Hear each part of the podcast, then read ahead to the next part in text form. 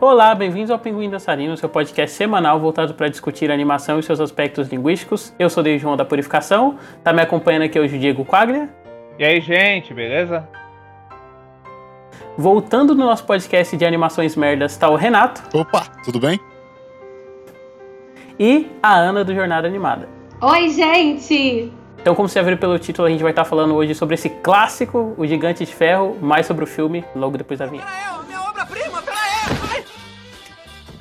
Ah, eu posso te fazer umas perguntas, bonitão? Por que você falou pra sua mãe de um robô gigante, gente fina? O que você viu na usina de força, campeão? Contou isso pra mais alguém, rapaz? Qual o tamanho dessa coisa, parrudo? Foi na floresta, cara? Aonde vai, chapa? Garoto? Oi, cowboy! Aonde vai? Aonde vai? Então, Ana, pra quem não viu o filme ou não se lembra, qual que é a sinopse do Gigante de Aço? Ou, qual que é a sinopse do Gigante de Ferro? Tá vendo o negócio do filme do Hugh Jackman, cara? Estragou pra sempre. É a né? maldição, cara. Então, gente, O Gigante de Ferro é um filme de longa-metragem de animação que estreou lá em 1999 e que foi inspirado no romance de Iron Man de Ted Hughes. E esse filme, ele é dirigido por ninguém mais, ninguém menos do que o Brad Bird, que quem é louco por animações conhece ele pelos seus projetos como Os Incríveis 1 e 2 e Ratatouille também. E essa animação, a gente encara uma história lá nos anos de 1950, em que a gente conhece um menino chamado Hubert Hughes, que é filho da Anne, que é uma mãe solteira, e ela trabalha numa lanchonete, então e ela tem muita coisa para fazer, tentando sustentar o filho sozinha. Então ele passa a maior parte do seu tempo, assim, da sua vida sozinho, ele não tem muitos amigos, adora assistir filmes de terror, até que um certo dia parece que o que parecia ser uma chuva de meteoros, na verdade é um robô gigante que acaba aterrissando na Terra e o Rugat ele acaba encontrando esse robô gigante e apesar dele ter muito medo, ele descobre que esse gigante ele tem um coração gigantesco, então eles conseguem criar uma amizade completamente verdadeira, profunda e maravilhosa. Porém, né, gente, como a gente está nos anos 1950, a gente tem que lembrar que era o momento da Guerra Fria também. Então, um dos maiores desafios assim do Hogwarts e também do robô gigante é que eles precisam esconder esse robô a todo custo, porque senão o governo americano pode né, acabar achando que ele fosse alguma arma de algum inimigo. E então o governo está sempre atrás do robô para tentar destruí-lo de alguma forma. E essa animação é simplesmente maravilhosa. E é isso aí, gente. então, eu queria começar perguntando qual que é a relação que vocês têm com esse filme, se ela é de longa data, se vocês só estão vendo ele agora. Eu, eu lembro, cara, eu lembro fortemente de eu assistir ele muito no SBT. Todo, cara, todo sábado o SBT passava filme, né? Tipo, além de passar os desenhos de manhã, tinha uma hora que ele passava filme. E acho que o Gigante de Ferro e aquele Ozzy e Drix, que é o da bactéria, que é amiga do, sim, que é amiga do remédio que vive no corpo, né? Cara, eu lembro que eles passavam muito e eram os dois que eu mais via, assim, o que eu mais gostava. O Gigante de Ferro, eu não sabia um tom. Hoje em dia eu consigo identificar que é mais o o tom otimista dele, né? Que uhum. lembra muito o cinema clássico. Mas eu, eu, sentia que eu tava vendo uma coisa diferente, porque ele parecia diferente, sabe? As piadas dele, o jeito que as coisas aconteciam, eu amava muito, assim. E vocês? Pra falar a verdade, e é curioso isso, porque eu só fui ver esse filme depois de velho. Sim, não muito velho. Foi uns cinco anos atrás que eu vi ele pela primeira vez, que eu lembro de ver pela primeira vez de fato. Eu gostei muito pela primeira vez, mas não foi necessariamente um filme que me marcou muito na minha infância. Eu fui, eu fui ter mais curiosidade depois de um determinado momento que eu fui atrás de, de ver um pouco mais do que o Brad Bird tinha feito, depois de ver Ratatouille, depois de ver Os Incríveis. Eu sabia que o Gigante de Ferro era uma grande referência, era um grande filme, isso aqui eu nunca tinha visto. Eu decidi ver e foi algo que me marcou na época, porque ele é um filme muito espetacular e, e putz, marcou demais assim nesse momento. Queria ter visto na infância, para falar a verdade. Não, eu, não, eu não tenho memória de ter visto na infância. Então, cara, eu vi esse filme meio que na mesma época que o David viu, tal, em SBT da vida. Eu também, eu, eu também lembro muito de ver ele no Cartoon Network, que passava aquele teatro, passava ele, passava aquele Balto também bastante, sabe, que é do cachorro. Então esses filmes eu via direto. E eu via muito, e, e esse, esse sentimento de, nossa, vendo uma coisa diferente, sabe, pelo traço, pela história, eu sentia muito também, apesar de não saber o que é. E depois, pesquisando mais sobre o Bad Bird e tal, porque Os Incríveis é o meu filme favorito da Pixar e tal, então eu acabei pesquisando, pesquisando muito sobre ele. Eu fiquei sabendo que ele que era o diretor do Gigante de Ferro, que era dele, né? E depois eu fui saber que esse filme tinha virado meio que um clássico cult, né? Que ele foi um fracasso na época da exibição, pelo lançamento da Warner, e depois ele foi redescoberto tal, e virou meio que um clássico. E eu fui rever o filme e adorei também, ótimo. E aí é um filme que ficou muito no meu coração e crescendo.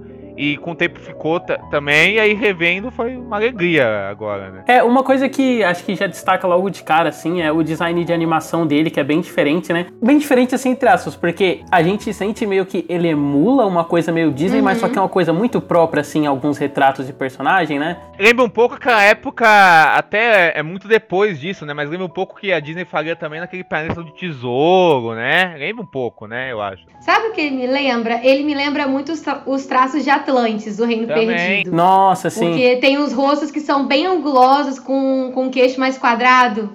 Então me lembra muito a orelha, sabe, grandona, mais quadradinha. Parece que ele já marca umas tendências que a Disney ia uhum. usar nessa época. E aí até meio sacanagem, assim, não sei, mas. Porque é do mesmo diretor, mas eu revendo nessa semana agora, eu, eu achei que me lembrou um pouco os incríveis em alguns momentos. Não, lembra sim. Principalmente o design do, o design do Kent, é. porque ele é essa coisa mais chapada sim. e tipo, ele lembra com, linhas mais, bastante, com linhas mais né? pontiagudas, né? O queixo dele, o cabelo e tal.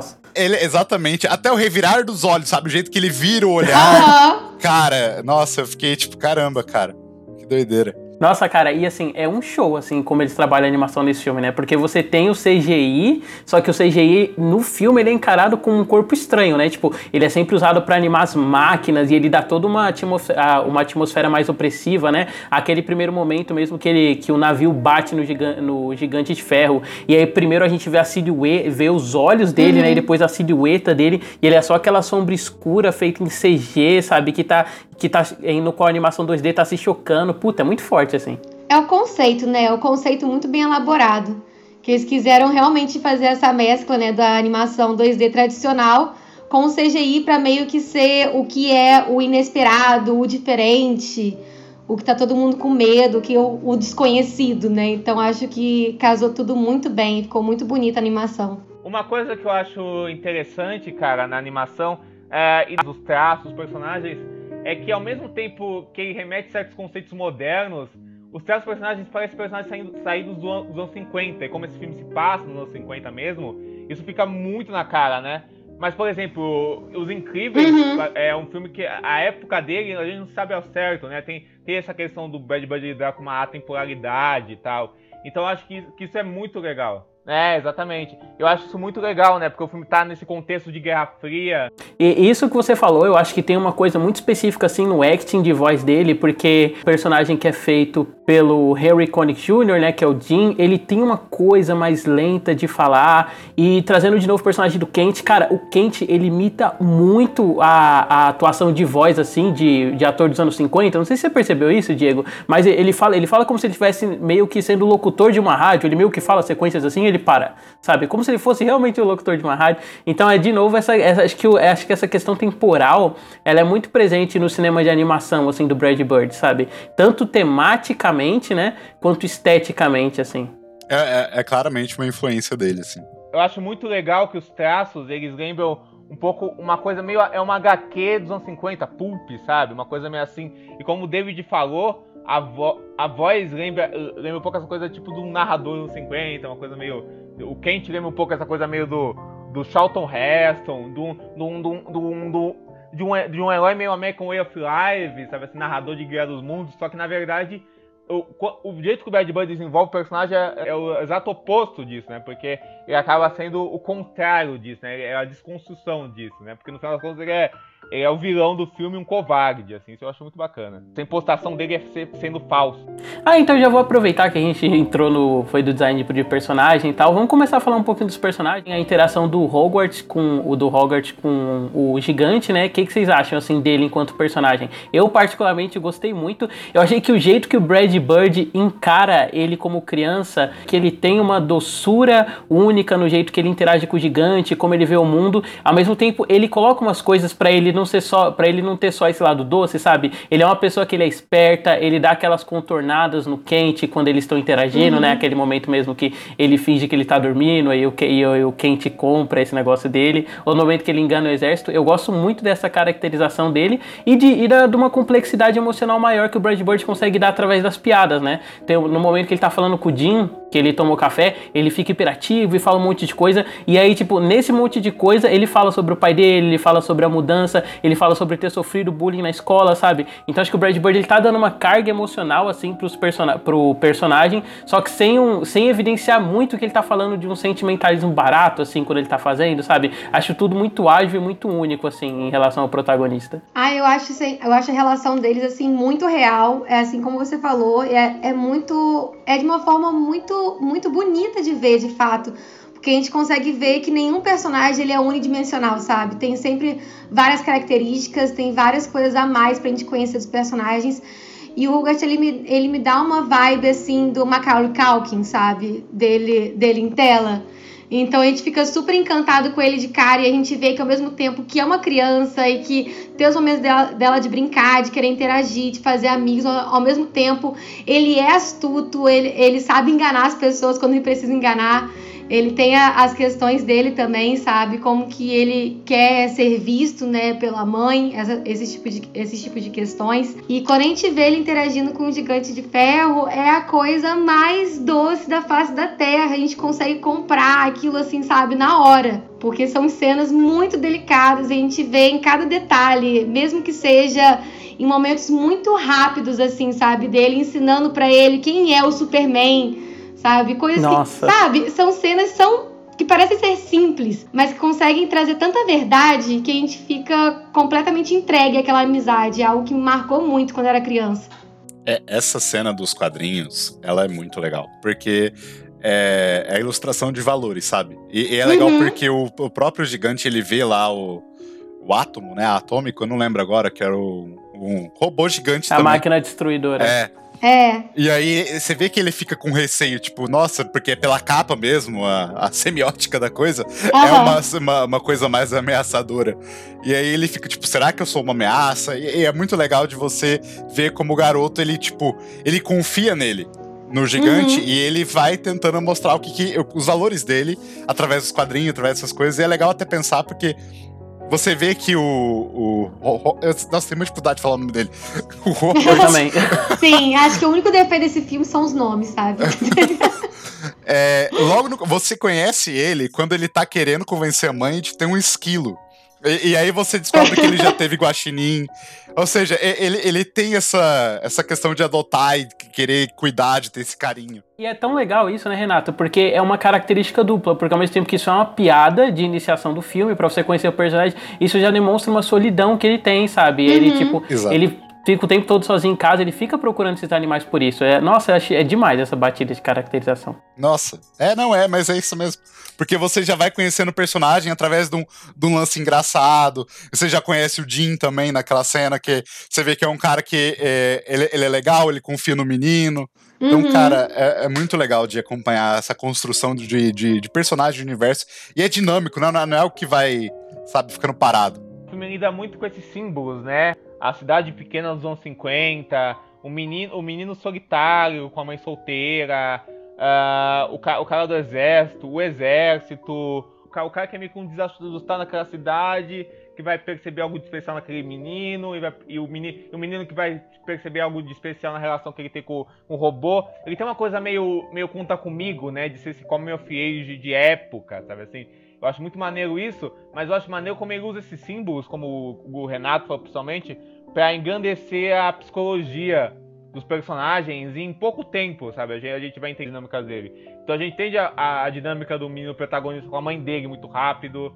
A gente entende a, a dinâmica da mãe dele, né? Com, com outro carinha muito rápido também. A gente, vai, a gente vai ver até com os toques de humor o, o quanto o, vi, o vilão do filme é tão, é tão infantil quanto o Hogwarts, sabe? Assim, eu acho muito legal isso, sabe? Assim, enquanto eles, quando ele vai se hospedar na casa dele, os dois viram uma guerrinha de criança, sabe? Uma coisa meio assustadora, sabe? Assim, ao mesmo tempo engraçada. E até, até, até... Isso é mó legal porque, tipo, o personagem ele fica meio que nesse cabo de guerra, assim, mesmo ele sendo uma criança, de interagir com outras duas crianças, né? Porque ao mesmo tempo que o Kent, ele é esse vilão infantilizado, ele tá interagindo com o gigante, e o gigante ele é como se fosse uma criança muito mais nova, né? Sim. Que ele tem que ensinar as Que coisas. tá é muito aprendendo legal, né, assim. as coisas do É mundo, verdade. E aí tem literalmente. essa parte com o gigante, né? Que é, é uma parte de, de crescimento emocional, né? Uma coisa meio ET, né? Do Spielberg, né? Que o, que, o, que, o, que, o- que um personagem vai, vai sendo acrescentado ao, ao outro, até, até chegar ao clímax do filme, que é aquele, que é aquele embate com, com o exército e tal, e, o, e, a, e a aprovação do Gigante de Ferro. Então eu acho que ele embala esses conceitos muito clássicos de cinema e de, e de narrativa de um jeito muito carismático para acrescentar pros personagens. Tanto- é que quando, quando o filme te afeta emocionalmente, é porque conseguiu meio que organizar esses, esses, é, esses elementos pra dar voz aos personagens. Porque, porque, por, por- por- porque, por exemplo, até, até o Kent, por, por exemplo, que, que, que, que, é esse vilão infantilizado, meio cômico, meio, meio, meio- patético, ele vai, ele, ele, vai, ele, vai, ele vai se tornando algo assustador do, do, do meio pro fim, até, até ser colocado no espaço, no lugar, você percebe o quão patético ele é, sabe assim, dentro dessa mítica militar que o filme cria. Cara, e é, e é excelente, assim, tipo, a gente já citou o Kent, né? Mas como os outros co- coadjuvantes, apesar de pouco de, é, apesar de pouco tempo de tela, eles vão acrescentando muito. Porque, por exemplo, o Jim, na primeira cena que ele aparece, né, a gente entende muito de como ele enxerga a cidade, né? Quem ele é. Quando, tipo, ele apoia o cara que tá falando que viu o Gigante de Ferro. Não, eu vi também, que não sei o que lá. Aí, aí ele, ué, mas aí ele, você viu? Ele, não, não vi não, mas se a gente não ajudar os malucos, né? Quem vai ajudar? E depois ele participando na formação do garoto, dizendo pra ele que nós somos quem nós decidimos ser, sabe? Putz, isso é muito forte. Ou a própria relação da mãe, porque na minha cabeça, assim, né, que não reviu o filme há anos, a, a mãe era meio coadjuvante de luxo, sabe? Ela não tinha esse papel ativo e ela não era essa personagem divertida quando ela tava em cena. Ela é a heroína feminina do filme, né? Praticamente, né? Ela acaba ocupando esse papel, né? Tanto é que ela. Que rola até mesmo os motivos do protagonista, né? Odiar, odiar ainda mais o Kent é porque, assim, pra mim ele sente que ele tá me dando meio em cima da mãe, sabe assim? E todo esse envolvimento da mãe com o próprio Jim, né? Então acaba que, ele, que ela tem uma, uma trama própria e um, um relacionamento muito próprio com o filho, sabe? De companheirismo, de mãe de, fi, de, de mãe de filho sozinhos naquele mundo, né? Que é um negócio mega clichê também, mas o filme consegue olhar com uma verdade, né? Que é muito doida, né? Eu acho muito legal isso. É que eu acho que ela não é uma mera mãe solteira. Você vê que ela tá. Ela, ela tem, lógico, que todos os arquétipos de uma mãe É, solteira, até que tem que trabalhar mais, vai deixar o filho sozinho em casa pra dar conta do, do processo. Mas ela, você vê que ela, ela tem uma participação mais ativa e é muito legal ver isso no, no terceiro ato do filme, mesmo no final. Você consegue perceber é, é, ela indo atrás, ela apoiando a decisão do filho em relação ao gigante. Batalhar pelo filho, É. né? E ela respeitar o gigante, né? Ela, tipo, ela entendeu, tipo, ah, o meu filho confia no gigante, então. Beleza, o gigante é legal também. Então, é, é- ela foi legal acompanhar isso, sabe? É isso que eu achei legal dela também. Porque a gente vai acompanhando no iníciozinho do filme, assim, a gente vai entendendo meio que esse, esse clichê que eles colocam pra ela. Aí depois a gente vê essa questão dos relacionamentos. Aí quando a gente cresce, a gente vai olhando e fala, nossa, sério, pra, pra quê, sabe? Pra- podiam estar desenvolvendo alguma coisa diferente. Mas a gente vai assistindo a animação e a gente vê que tem muitas outras coisas por trás, principalmente o quanto que ela se esforça, sabe? Pra ela estar presente o máximo que ela pode, assim, pro filho dela. E no terceiro ato é, é apenas muito emocionante, assim, que nem vocês falaram dela, dessa questão deles conseguir, dela conseguir apoiar o filho, independente da decisão dele, e conseguir acreditar também, confiar no gigante. Então é uma personagem que, pra mim, ela só vai crescendo. No início parecia que ela ia cair muito no clichê e que talvez ela fosse ser uma coadjuvante quase muito pouco participativa, participativa, mas ela vai crescendo cada vez mais assim na animação e é apenas muito, muito bom. Nossa, cara, é demais. E ela tem a voz da Jennifer Aniston, né, no original. Tem, tem, tem, tem, tem, tem, tem, tem. Tem, tem. O elenco de voz original, inclusive, é muito bom, né, desse filme, né? Assim, a dublagem também é muito boa, né? Mas o elenco de voz original também é muito bom, né? Uhum. É, eu acho que até com a dublagem em português, às vezes a gente acaba perdendo umas sutilezas que o filme tem, assim, tanto pra batida de personagem Total. quanto pra próprio acting, assim, de interpretação, né? Essa coisa dos anos 50 que você falou, é, né? Era isso mesmo. Tipo, era esse o ponto que eu ia levantar. Porque, pô, o Guilherme Briggs é ótimo, ele dá uma puta presença pro Kent, Incrível. né? Eu adoro aquela sequência da montagenzinha que o Kent comeu laxante, e aí toda hora você tem uma frase dele, não, que não sei o que lá. O Guilherme Briggs arrasa fazendo isso, mas ele não consegue incorporar essa coisa cinquentista que o... Deixa eu pegar o cara que faz a voz do É o Christopher McDonald, né? Isso. Oh, olha aí, cara. Ele mesmo. Que o Christopher McDonald consegue dar pro Kent. É ótimo, ele é muito bom. Inclusive, eu gosto muito da cena que o Kent surta, né? Que ele fala. Que, que ele faz a merda lá com o míssil, né? Aí Sim. o general, que é o. Que é aquele, que é aquele tipo que o general Boa Praça, que só existe em filme. general Boa Praça. Ele, fa, ele fala. Ele vê, o, ele percebe o dilema todo que aconteceu, né? Ele percebe quem é o gigante e ele fala, cara, você vai morrer aqui, que, nem a, que nem a gente pela merda que você fez, assim. Aí o Kent surta, né? E, e, e ele fala, pô, eu dane-se meu país, eu vou embora daqui. Aí ele foge, né? O gigante impede, né? Que é aquela coisa, né? Que é o, que é o mito se quebrando, né? Porque, porque, porque, porque primeiro que é um cara desprezado. Ele, primeiro que ele tenta se provar tanto porque ele é desprezado pelo próprio exército, né? Então, tipo, ele cria toda uma persona de patriotismo, de, de, uma, de um tipo de persona que ele não é. Essa coisa que o David falou, dessa coisa imposta do, do, do herói dos anos 50 tal, não sei o quê. Mas, mas no, no, momento de crise, no momento de crise, ele surta que nem uma criança chorona, sabe? Eu acho muito legal essa parte. É, aliás, ironicamente, né, o filme subverte até um estereótipo social que ele trouxe, porque ele tem essa coisa da Guerra Fria, né, uhum. e muito desse medo dos comunistas e tal, literalmente aparece nos jornais, né, a ameaça vermelha, e aí, tipo, no fim a ameaça é o quente, e coincidentemente ele é ruivo, né, então, e ele é estadunidense, então de onde vem a ameaça? Tem esse tipo de comentário é legal. É tudo né? muito bem pensado, gente. Que, que, essa questão que, tipo, você vê que ele é por birra, né, que ele fala, vou fazer isso pelo meu país e tal, e, e você vê que, tipo, chega num ponto que é por pura birra, ele tem birra com o garoto, porque ele, uhum. ele, quando o Jim fala o garoto tá com o robô, ele, ele mente pro general. O garoto tá. O, o robô matou o garoto e você fica tipo, caraca, o cara ele tá num nível. Tipo, tipo foda-se as consequências agora, sabe? Exatamente, né? Vai, vai crescendo essa loucura. É. Ele é um grande narcisista, isso sim. Exatamente. Porque ele faz tudo isso pra inflar o ego dele. E aí ele vê que tá tudo dando errado, ele vai criando uma mentira atrás da outra e faz a loucura do míssil no final do filme. É um grande surto. Não, e é muito doido que ele entra numa disputa de ódio com uma criança, em igualdade com a criança, e a criança é mais madura que ele até, né? Eu acho muito é. legal. É, é uma questão de birra, mas ele é um personagem incrível. Eu acho que ele é um vilão. Ele é, ele é um vilão ótimo, assim, nesse sentido. Dessa aventura toda, eu acho ele maravilhoso. Não, com certeza, ele é perfeito. É, aliás, ele traz uma coisa e um humor pro filme que é muito única, é uma coisa que eu queria tirar um pouquinho pra gente comentar, né?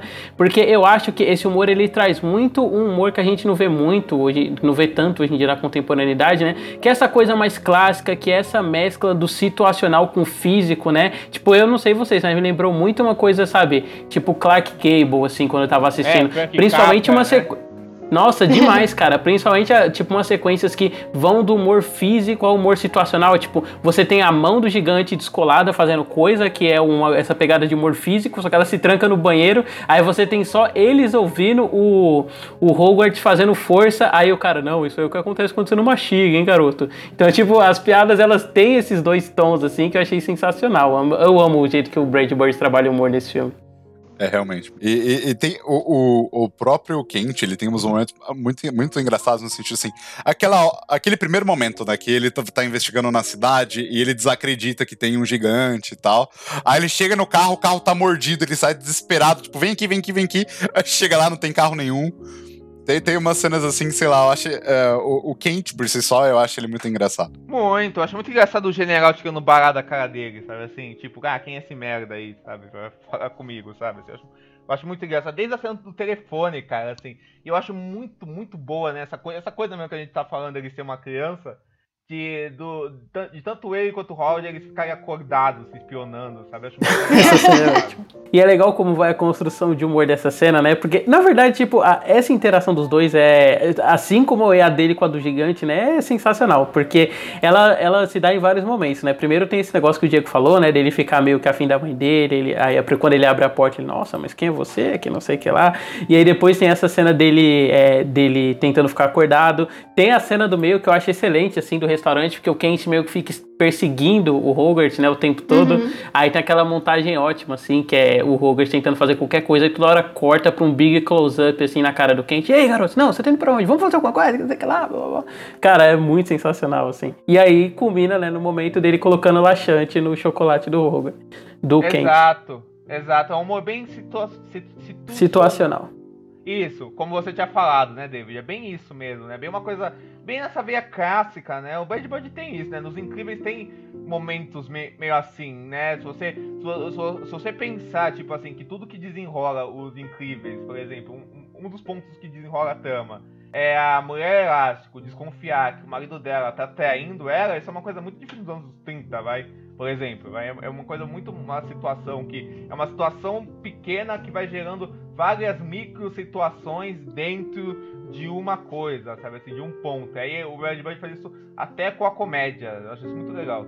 Nossa, cara, sim. É engraçado essa veia classicista do, do Brad Bird, sendo que ele faz filme infantil, né? E como ele consegue fazer funcionar esse tipo de humor, sei lá, cinquentista para um público adulto, é, que era feito originalmente para um público adulto, ele tá funcionando para criança, né? Porque esses pontos incríveis que você destacou, eu acho ótimo. A relação que se tem, assim, do tanto do Kent quanto do Jim com a mãe dele, que sei lá, é o tipo de piada que a gente vê, costuma ver em produções mais adultas, ela não deixa de ter graça quando você tá vendo enquanto criança, sabe? Você consegue ler o Kent como esse pentelho, assim, pra mãe. E mesmo lidando com essa relação de adultos, não te incomoda, sabe? Não, não te incomoda. Os Incríveis tem muito disso, né, inclusive, né? Desse subtexto, né? Que você... Esse, esse subtexto sutil, né? Tem muito na relação... Naquela relação familiar, né? Da Violeta com o menino.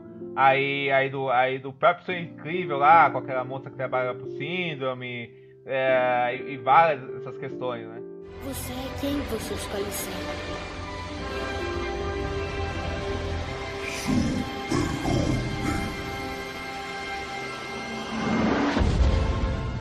E aí, né, saindo dos personagens, indo pra trama do filme, a gente tem. Ela, ele é um filme de trama bem simples, né? É, o Diego fez esse paralelo com o ET, e eu acho que é um bom jeito de resumir, porque é meio que o que acontece, né? O menino encontra o corpo, o menino encontra o corpo estrangeiro, esse corpo estrangeiro começa a interagir com ele. Mas eu acho que muito do mérito da trama do filme é conseguir dar o momento certo, assim, pra, esse, é, pra essas pequenas interações, sabe? Por exemplo, a, as primeiras interações com o gigante, a gente tem essa visão dele como esse ser opressor, né? Nessa dinâmica em que ele, é, em que ele é essa máquina gigante e, desmorfo assim no, no campo do espaço.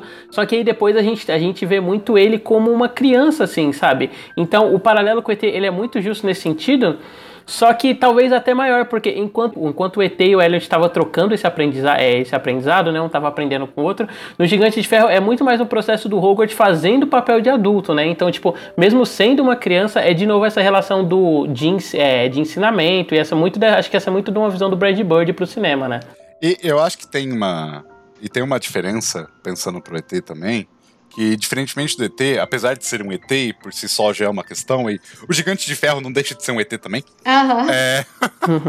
ah, já aproveitando, tira, faço tirar uma dúvida, né? Porque eu, re, eu, eu vi hoje a versão estendida. Hum. E ah. eu acho que na versão que passava pra TV, ela não, ela não confirmava a origem do Gigante de Ferro. Tipo, ficava, dava a entender que era uma coisa russa e tal, certo? É, fala que, assim, o, o, exército poderia achar que é russo, mas dava a entender que era do espaço, mas não, não tinha nenhuma confirmação. Se eu me...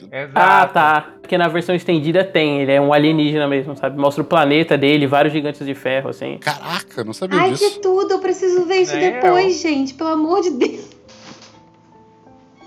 Não, assim, tipo, não acrescenta muita coisa. São cenas pequenininhas, sabe? Você tem literalmente ele com um monte de gigantes no planeta deles terminando, e depois o planeta dele explodindo. É uma coisa bem Superman, assim, sabe? Uhum. É. Talvez ele, ele, ele cortou justamente para não ficar muito explicitativo Ai, e tal. gente, que fofo. Mas é legal, cara, de ver assim tela. É tipo, é meio que ganhar um brindezinho, sabe? Quando você tá vendo o filme. Não, e a, e a, história, ela tem essa trama que a gente acha que é simples, mas consegue fazer tantas referências, né? Como ET, Guerra dos Mundos também. E a gente vê a ingenuidade do gigante de ferro, que, sabe, é, é tão bonito a gente ver pelas, pelas primeiras trocas ali de interação dele com o Hugart, a gente vê o roteiro meio que fazendo eles ficarem um pouco parecidos, para que o Hugart uhum. se sinta um pouco mais à vontade de estar na presença daquele gigante. Então tem aquele momento que ele tenta fazer todo momento de exploração, como que eu vou conseguir tirar uma foto daquele gigante, o que, que eu vou bolar o que, que vai acontecer e dá tudo errado. E aí depois ele tenta fugir e acaba machucando o nariz. E aí ele vê que ele tá machucado e que o gigante de ferro também tá machucado na cabeça. Então aquilo ali já cria uma conexão dele já entender, nossa, então talvez ele esteja aqui e não tá entendendo o que tá acontecendo, porque ele bateu a cabeça, então talvez ele esteja machucado e talvez ele tenha perdido a memória, não sabe o que tá acontecendo, não sabe o que ele tá fazendo aqui. Então, eu acho que são uns pequenos gestos assim que a gente consegue ver o quão brilhante foi esse roteiro que no simples conseguiu estabelecer toda uma amizade muito muito legal de ver em tela, sabe? Mas que eu ia comentar que, tipo, diferentemente do, do ET, essa questão, é porque eu acho que o Gigante Ferro tem uma questão legal que é esse tom de ameaça. Primeiro, Aham. pelo, pelo tamanho. É, segundo, pela, pela própria estrutura dele, né? Um, é de ferro, ele, ele é pesado, ele, ele pode facilmente matar as pessoas num simples pisão, assim. É, então, assim, é legal você ter isso e depois, como o próprio David comentou, esse contraste, sabe? No primeiro momento é isso, e logo depois ele é uma criança imitando o menino, sabe? Tipo, ah, estica a perna. Aprendendo a falar. É. Sabe? Então, tipo, é- achei muito legal de, de, de ter esses, quase essa desconstrução do personagem, que no primeiro momento. Ele, ele, você tem essa questão de, tipo, caramba, ele aproveita toda aquela ideia do medo da Guerra Fria, do medo de uma invasão alienígena, do medo do, do estrangeiro, não só do estrangeiro ET, que existia essa ideia, que dá até pra brincar um pouco até na, no filme de terror que ele tá vendo, não dá pra saber se ele é alienígena, mas é um cérebro, uma coisa bem assim, de- dessa ideia do, da, da, da época, e aí é, é uma outra proposta, na verdade. E eu acho que, que ainda mantém toda essa atmosfera, mas acaba brincando com outra coisa. Não, e o legal também é que eles conseguem manter esse clima de tensão, mesmo a gente já sabendo o quanto que esse personagem é ingênuo, né? A gente vê em alguns momentos que ele vê alguma arma, o quanto que aquilo afeta ele, e aquilo ali já deixa a gente tenso, que a gente vê como que ele tá mudando, sem perceber que ele tá mudando.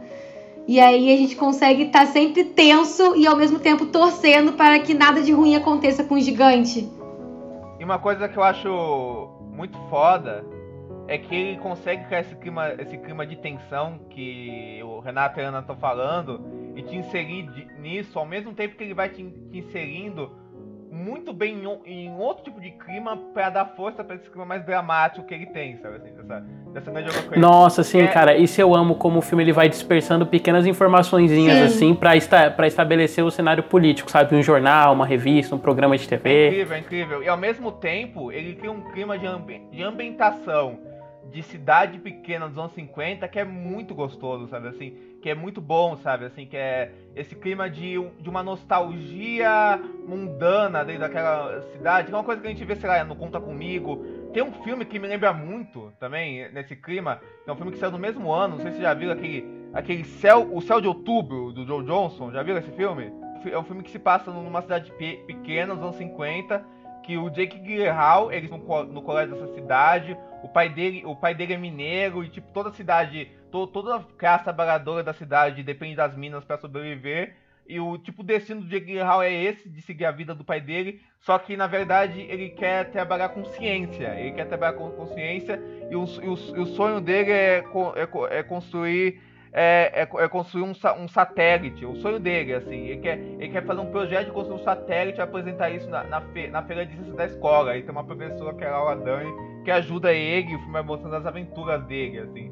Do, de- da escola, o filme bem de cotidiano dos anos 50, sabe assim. Ele tem esse clima de nostalgia e de, de, de, de drama cotidiano, de cidade pequena, que é bem, bem norte-americano, sabe, assim, bem, bem desse tipo, que eu acho que o Gigante de Ferro tem bastante, sabe? Que isso casa muito bem com essa construção de tensão que vai crescendo, crescendo, crescendo e se coloca dentro de uma forma bem equilibrada, sabe? Eu acho muito incrível isso. Inclusive esse filme é do Joe Johnston, que também que é um diretor que trabalha com essa iconografia do- dos anos do, do, de uma Hollywood do passado, do cinema clássico, assim como o Bad Bunny, né? Que ele é o diretor do Rocketeer e do, do Capitão América, o primeiro Vingador. Ah! Caralho, agora você me deu mais vontade de rever o primeiro Capitão América. Que pra mim eu tava muito foda assim quando você falava. tipo, quando você, sempre que você fala com o primeiro Capitão América, eu fico, ah, não, ah, deve, deve ser, não, zero interesse, assim. Mas agora sabendo que era o mesmo cara do Rocketeer, porra, cara, fez a diferença pra mim agora. Ele é o diretor do primeiro Jumanji, inclusive, também com o Robbie Williams. Ah, pode crer, né? Caralho, Joey Johnson, muita coisa interessante. Ele é um diretor de, de estúdio bem interessante, assim, do, ah, que fazia esses filmes aí pra Disney, esses filmes de estúdio aí bem interessantes, assim, que brincavam com a Hollywood clássica, digamos assim. Oh, aliás, é, já puxando, o que, que, vocês acham do acting do gigante, assim? Cara, eu amo todo, eu amo tudo, assim, de como é construído, sabe? Porque ele tem pouco espaço, né, para ter muito uma fiscalidade, já que ele tem que manter as, é, as expressões metálicas uhum. e tal. Mas eu acho que, é, mesmo trabalhando pequenas coisas, eu acho que faz tanta diferença. Por exemplo, aquela cena que ele vê o servo e ele tem o primeiro contato com a morte, e aí tem só os olhinhos dele abaixando, e o trabalho de voz do Vin Diesel é tão forte nessa hora, né? Porque ele fica tão indignado, ele, não, não, e é só aquela, é, aquele rangido, putz, cara, eu acho lindo, assim, sabe? O primeiro momento, quando ele, quando ele percebe que ele não quer ser uma máquina, quando ele vê o quadrinho do Superman, sabe? É tão bonito, cara. Puta, cara, é muito foda. Deve ser a melhor coisa que o Vin Diesel já fez na vida. eu concordo, eu concordo. eu também concordo. Que isso, gente. Teve o resgate do soldado Ryan. Pô, mas aí ele é mais um no filme, né, cara? Assim. Uhum. Não, mas com certeza, de protagonista, com certeza deve ser. É memorável, assim, como que eles conseguiram fazer muita coisa com tão pouco, né? Que nem você falou, é um robô, então ele não pode se mexer com tanta fluidez que nos outros personagens. Ele não tem tantas tantas ferramentas para ter tantas expressões, mas aí te vê como que eles usam bem os olhos, como que eles serram, como que eles mudam de cor para indicar que às vezes ele desmaiou, que ele né, tá colocando uma parte da, da, da, do consciente dele, que é quando ele está se tornando um ser reativo às armas também, à violência. Então, acho que tudo contribui, sabe? E principalmente os rangidos, assim, acho que na voz que eles conseguiram acrescentar, conseguiu dar todo esse ar de que é uma criatura, é uma criança que quer se expressar mas que ele não tem todas as ferramentas para se expressar, mas que ele, ele consegue transmitir de alguma forma. É, e o que eu acho foda, o que eu acho foda é que toda essa construção com a fala dele, a gente vê isso o filme inteiro, todo esse relacionamento dele com o menino, a gente vê, a gente acompanha isso fundo a, passo a passo, sabe? Dá ainda mais força para aquele momento icônico quando ele fala Superman, né? Que é lindo, né? Assim, Sim, Ai. nossa, esse momento, Senhor. Desabei, cara, hoje de manhã. As... Eu só não chorei porque eu não choro, assim, mas escorreu as lágrimas, é, muito sabe? bonito, não, é lindíssimo. Não, e tipo, não só nesse momento, mas é o primeiro momento mesmo com o servo, sabe? É. Ou quando ele tá interagindo com o Hogwarts, ele pega. São momentos que, tipo, batem muito forte emocionalmente por conta dessa questão da, que a Ana comentou, sabe? Dele ser essa criança e ele tá tendo o primeiro contato com essas coisas, sabe? Tudo, ele tá né? tendo o primeiro contato com a morte, é, e ele tá tentando mudar aquilo, mas mesmo ele sendo gigante, é, sendo incapaz, sabe? Cara, puta, é muito forte. Ou o momento mesmo em que ele, em que ele acaba quase matando o Hogwarts, uhum. e aí eles têm que se distanciar, né, por conta do medo e tá. Cara, é, puta, é poderosíssimo. Eu, eu nunca tinha assim. pensado nisso, assim. Eu tô pensando nisso agora, mas eu imagino que os caras fizeram isso Things devem ter visto muito Gigante de Ferro na vida deles, né? Eu, eu acho que tem muita coisa, né, Gigante de Ferro no Stranger Things, assim, parando pra pensar, sabe, assim. Uh, lógico que, tipo, as fontes são as mesmas, mas, ó, pra, pra, pra pensar tem, tem toda essa questão da criança, cidade pequena tal, uma época passada, aqui anos 50, anos 80. Tem, tem, tem, uh, tem um ser estranho que vai aprendendo a falar com o tempo, assim, que vai. Que tem essa questão de fala. Tem agentes sinistros do exército norte-americano, que é essa coisa do ET também. Tem a, tem a mãe solteira batalhadora, sabe assim? Tem, tem, um, tem o cara meio outcast da cidade. É engraçado, né? Como, como, como, tudo, como tudo anda com uma uma iconografia similar, sabe? Assim, desse, dessa cultura pop, né? É muito engraçado isso. Expose de Stranger Things em primeira mão, gente. Ai, caramba. Você é quem você escolhe ser.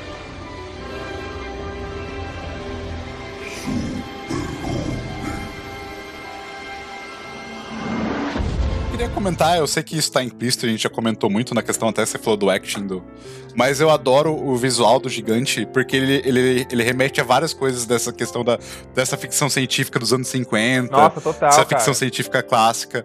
Quando ele mostra as armas, e, e é uma cena que é, é tensa, uma cena desesperadora, mas é todas essas referências, todo esse visual, eu acho eu, como um pessoa que gosta de ficção científica, eu acho muito. Parece filme muito do foda. Robert Wise, né? Lembra bastante, né? Cara? Nossa, isso. É assim, é muito legal. É muito legal mesmo, sim. E, e putz, acho que é, é um charminho, assim, do, de, todo esse, de toda a capacidade que ele tem, que inclusive é, é, legal como você vai descobrindo isso de pouquinho em pouquinho, né? Ele vê a questão da arma, aí você vê o olhinho ficando vermelho, Uhum. e depois isso volta. E aí o que volta lá no final, né? Terminando já até comentando o final do filme, quando você vê ele no celeiro lá se reconstruindo, que ele tem aquela antena, né? Aí eh, vem a, vem a perna, vem os negócios. E aí no final do filme você vê o parafuso indo assim. É muito bonitinho, sabe? Tipo, o menino deixando o parafuso ir. E, sabe, tipo, até mais tarde. Cara, nossa. É, Não, aquele muito momento foi assim, Brad Bird, obrigada, porque senão eu seria traumatizada pela minha vida inteira, entendeu? Porque de tanto que eu aluguei esse filme, eu queria ter, eu sempre assistia ali no finalzinho pra ter certeza que ele não tinha morrido, sabe? Porque É. eu ficava, eu ficava com o coraçãozinho tão apertado, sabe, assistindo, porque o terceiro arco, o terceiro ato é muito tenso. É muito tenso, é desesperador, não é algo que a gente está acostumado a assistir naquela época, em termos de animação. Geralmente, se a gente pegar, por exemplo, Frozen ou outras animações assim da Disney, às vezes até tem essa forçação de parecer que um personagem né, se perdeu, faleceu, mas a gente vê que é uma questão de segundos e já volta. E não é o que acontece no, no Gigante de Ferro. A gente acha que ele matou o Hugot real, sabe? A gente fica um, um bom momento assim, Tem um desesperado. time muito bom, É, né? Mas é, esse timing ele é importante pra você sentir, entendeu? É, assim É. como o time do, do momento da explosão, que ele se sacrifica, é muito importante. Dá um silêncio ensurrecedor, assim, a gente fica sem ar, porque está ali tentando digerir o que aconteceu, sabe? E é, é muito, é muito forte. O terceiro ato dessa, dessa animação é muito incrível. Eles conseguem fazer decisões muito difíceis, arriscadas para uma animação que seria para todas as idades, sabe? E eles não têm medo, sabe? Eles vão lá, faz uma cena heróica, como se fosse digna de um Superman mesmo, de algo que um super-herói faria pelo seu planeta, pelas suas pessoas. E a gente tenta digerir aquilo quando na verdade a gente tá ali assistindo uma, uma amizade meio que se desfazendo, tendo que se separar à força. Então é, é, é muito pesado. A gente fica muito triste. Nossa, assim. Cara, esse terceiro ato ele é poderosíssimo, assim, como ele junta todos os elementos do primeiro e do segundo, né? Tipo, acho que esse sim é o terceiro ato, tipo, pra se dar aula de É cinema, verdade, sabe? é verdade. Porque você pega, você pega, tipo, todos os arcos emocionais, você combina eles e você le- eleva a estética do, do que É, tinha sido feito, né? é. Porque se o gigante, por si só, ele já tinha esse design que o, é, que o Renato comentou, né? Que é bem cinquentista da ficção científica. Ele literalmente, ele radicaliza esse design e vira literalmente o estereótipo de robô da ficção científica, Aham. sabe? Ao jeito que as armas dele são projetadas com aquelas, tipo, é, é arma de raio, só que ela tem umas coisinhas brancas em volta, sabe? Como se fossem umas ondinhas redondas e tal. Então a cabeça dele abaixa, né? E vira um capacetinho. É quase aquele robô clássico lá da ficção científica, que eu esqueci o nome. Que é do Guerra dos Mundos, Sim, sabe? sim, sim, tô ligado. Não vou É. lembrar o nome agora, mas tô ligado. Então, tipo, é, é muito legal, assim, como ele radicaliza esses lados e como a gente tem, e como a, a amizade que tinha sido construída nos dois primeiros, ela é testada, né, de maneira muito forte, assim. Porque tem aquele momento que o gigante quase, que o gigante quase mata o Hogarth. Nossa, esse nome realmente é muito chato, né, cara? Que É desgraça. tenso.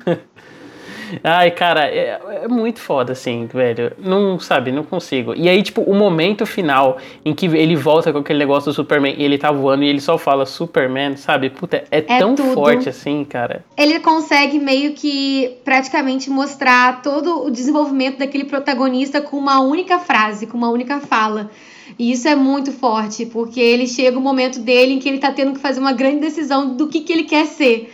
E aí ele chega e fala, eu quero ser o Superman. E ele fala, eu sou o Superman. E fecha os olhos e encara a morte dele, sabe? É algo Olha, muito, eu tô, eu muito tô arrepiado, forte. isso não se faz. É sério, não, eu também, cara. Não tô você. É, Mas é sério, isso é algo muito forte. E esse roteiro, eu, quando eu reassisto, eu só fico sempre muito emocionada também, porque eles conseguem utilizar todos os elementos, todas as informações que eles construíram nos outros atos para reforçar toda a dramaticidade do terceiro ato e lembrar todas as informações de como que ele reage à violência, como que ele reage ao ver uma arma e como que a violência pode transformar não só ele, como qualquer outra pessoa. E como a própria construção de mundo que a gente tava vendo, dessa tensão da Guerra Fria, ela é, tipo, enquanto ela era essa tensão externa, né, tipo, no primeiro e no segundo ato, aqui ela vem pro interno dos personagens, sabe? Os personagens encaram isso de frente, assim. Puta, cara, é muito forte mesmo. Não, o momento da, da bomba, que o pessoal tá sabendo da bomba, gente, o povo nem pensa mais em fugir. As pessoas estão assim, tipo, realmente ferrou. Vamos todo mundo Nossa, morrer aqui cara, juntinho, porque a gente sabe da situação que a gente tá vivendo, né? Os anos que a gente tá tendo aqui, a nossa história. O mundo tá assim, infelizmente tá acontecendo com a gente, então as pessoas ficam meio que, tipo, sabe? Como se fossem ovelhas esperando morrer, sabe? Eu ficava assim, o que, que tá acontecendo, mano? As pessoas estão, sabe, aceitando o que tá acontecendo com elas. É muito surreal o poder que a guerra tem nas pessoas. Então acho que é uma animação que fala muito disso também, sem precisar de ser tão explícito, apesar de a gente ter todo um contexto ali de soldados, um vilão também que representa o exército. Mas mesmo assim tem muitas coisas que estão ali nos pequenos detalhes, como na reação das pessoas da cidadezinha com a bomba, que é algo surreal, assim. É um filme muito tenso, gente. A gente acha que, que é super feliz quando a gente fala em animação, mas é uma animação que tem muita coisa adulta e profunda e deprimente até para explorar, e mesmo assim consegue ser uma animação muito bonita. Uhum. Nossa, cara, e eu fiquei meio surpreso, assim, porque na minha cabeça ele era um filme com um tom diferente, mas revendo, assim, eu consigo ver ele claramente como um filme adulto, sabe? Uhum. Tipo, eu acho que ele só não. As pessoas só não fazem muito essa leitura porque ele é um filme que o protagonista é uma criança, Ah, é né? animação, mas ele, né, mas ele é muito um filme. É, e também a animação, É. né? E, e a animação é E- coisa de Tem criança. essa questão, né? É, mas eu gosto muito de como, tipo, o filme ele encarna forte, assim, essa questão do ser, de temas adultos mesmo. O, o que a Ana comentou sobre o pessoal, tipo, sei lá, simplesmente sentar e perceber que a morte tá chegando. É literalmente o que acontece com a mãe do Hogarth, né? Porque, tipo, o, ela fala, não, vamos fugir. Aí o Jim fala, pra onde? Não, tipo, não tem nada que a gente possa fazer, sabe? Puta, cara, é muito foda, assim. Nesse sentido, me lembrou até o outro filme que não tem nada a ver, né? Tipo, é totalmente uma ligação foda-se que eu fiz agora. Mas é o When the Wind Blows, que é sobre as pessoas pequenininhas lidando com essa coisa maior, sabe? Da guerra. Enquanto o the Winds Blow é eles lidando com a bomba que caiu próximo deles e a vidinha deles daquilo. O, o Gigante de Ferro é sobre, é, é, é sobre essa pressão da guerra e como ela tá afetando, afetou essa cidade pequena, assim, no terceiro ato, sabe? Você é quem você escolhe ser.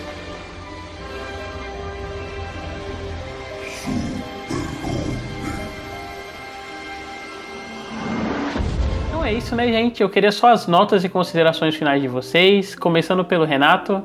Olha, é um, foi até legal rever esse filme pra lembrar o quão espetacular ele é, o quão f- maravilhoso ele é, não só na, na, na animação, mas no, no, no carisma e na mensagem, né, nessa questão de dessa inocência de, de você poder ser quem você quer e, nos- e nesse, sen- nesse sentido de, de- nossa, de bons valores. Com aquele momento, né? Que o filme ele, ele quer passar as a- os valores positivos, assim, nesse sentido. Com, ensinando isso ao gigante. Faz toda a diferença, é um filmaço. Foi bem legal revê-lo. E sua nota? Ah, se- Pra dar uma nota é 10. Aham. Não, é de 0 a 5. Zero, zero são 10 5. também, aqueles. 10 também. Justo, justo. Diego. Pô, cara, é um filme que eu adoro, filmaço, assim. Acho que uma das melhores animações dos anos 90. Ah, justamente por tudo, tudo- tudo que a gente falou, né? Por usar essa, por usar essa iconografia, né? Desses símbolos tão fortes que, que a gente falou. Pra dentro dos objetivos narrativos que o Brad Bird quer, né? Então é um filme muito emocionante e bonito de se ver. Que, e que a gente admira muito, né? Eu vou dar um 4,5 pro Gigante de Ferro, assim. Eu adoro ele. É, tá morto por dentro, né? É. Amargurado. Shame you. Não, é que assim, é que assim, é, não, na- na- não, é- não tem nenhum problema contra o filme, não tem nenhum defeito, assim. É que, sei lá, pra- vendo ele hoje, eu prefiro os incríveis, assim, pra mim, do Bird Bird. É, não. assim. Mas é um filmaço, assim, com certeza. assim. É que pra, pro 5 tem que bater aquele diferencial, né? Tem que dar aquele. É, é pesada, né, gente? É uma coisa com pesada. Mas é um filme, pô, perfeito, assim, é filmaço, mas 4,5 aí. Pra mim é um grande 5, porque eu, criança, eu tive a paciência de assistir todas as vezes os comerciais do Barney pra chegar no momento da fita VHS grande pra Barney, eu lembro a animação de fato, entendeu?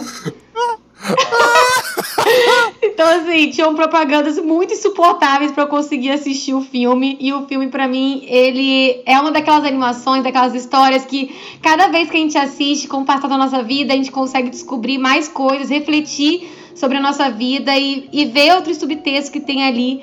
E a gente só consegue ficar ainda mais maravilhado, porque parece uma história simples, Porém, com tudo que a gente debateu aqui, são relações que foram feitas de uma forma muito verdadeira, que a gente se sente muito íntimo dos personagens, a gente torce muito pelos nossos protagonistas e conta toda essa história da gente querer ser quem a gente quer ser e também toda essa questão da violência também embutida na animação, do quanto que é importante também debater sobre, sobre essas questões do quanto que a violência pode destruir a nossa sociedade, como que ela perturba cada um de uma maneira diferente, como que a gente pode perder um pouco de si mesmo, sabe, com a, com a questão da violência na nossa sociedade. E é tudo muito, muito forte. E o Gigante de Ferro, ele era o amigo que eu queria ter, sabe, quando eu era criança. Então, ele era um personagem muito querido, assim, na minha infância. Era uma fita VHS que eu devo ter alugado umas 500 vezes, assim, no mínimo. Ah, tô, tô, desculpa até complementar, mas essa ideia de ter o Gigante de Ferro como amigo, quem queria não ter o ET como amigo, eu acho Exato. que passa muito essa sensação, assim, sabe? Era muito isso, assim. Então, eles conseguiram criar um personagem icônico que consegue encantar as pessoas até hoje.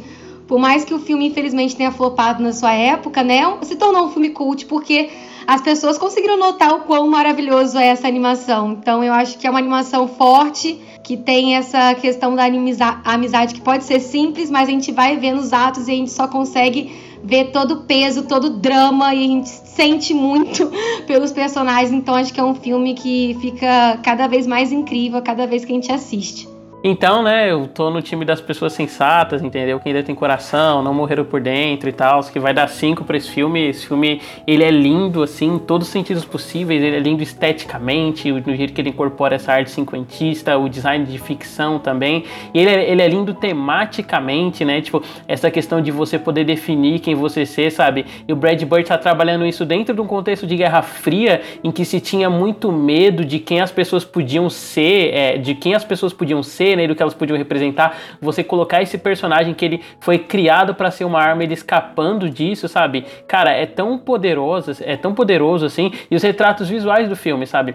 É, eu comentei mais cedo sobre a questão do. sobre a cena em que o gigante ele acha que o servo tá morto e ele fica chocado. Quando ele acha que o Hogwarts tá morto, então é que ele, você tem que você tem uma rima visual para essa cena, sabe? Ele mexendo só com o dedinho e não conseguindo entender que ele tá inconsciente, cara. Aquilo, aquilo te deixa com uma angústia, sabe? E é, e é tão forte assim. Você vê aquela, aquele ser de metal amargurado e ele em pleno. e ele sendo essa coisa tão poderosa que me estabeleceu, não podendo fazer nada assim perante a morte. E aí você volta pro final e ele entendendo o papel da morte dele para aquelas pessoas, cara, é muito lindo, perfeito, também é assim. Eu tô arrepiando de novo, não, não dá. o final é muito icônico, cara, é muito bem feito o final. Então é isso, pessoal. Eu queria só que cada um falasse onde a gente encontra o trabalho de vocês. O Diego, vocês encontram os textos dele né, no Cineplot, também ele falando sobre séries no Serious Cast. Ele também grava o um podcast que é o Fita Errada com o Gustavo Sampaio. Ele tá lançando um livro sobre cinema em parceria com a Carissa Vieira e a Marina Rodrigues. Tem mais alguma coisa aí, Diego? É, tem algumas, assim, mas eu acho melhor, assim, o pessoal ir no meu Linkedir, que eu acho que é mais simples, assim. Vai no meu Linkedir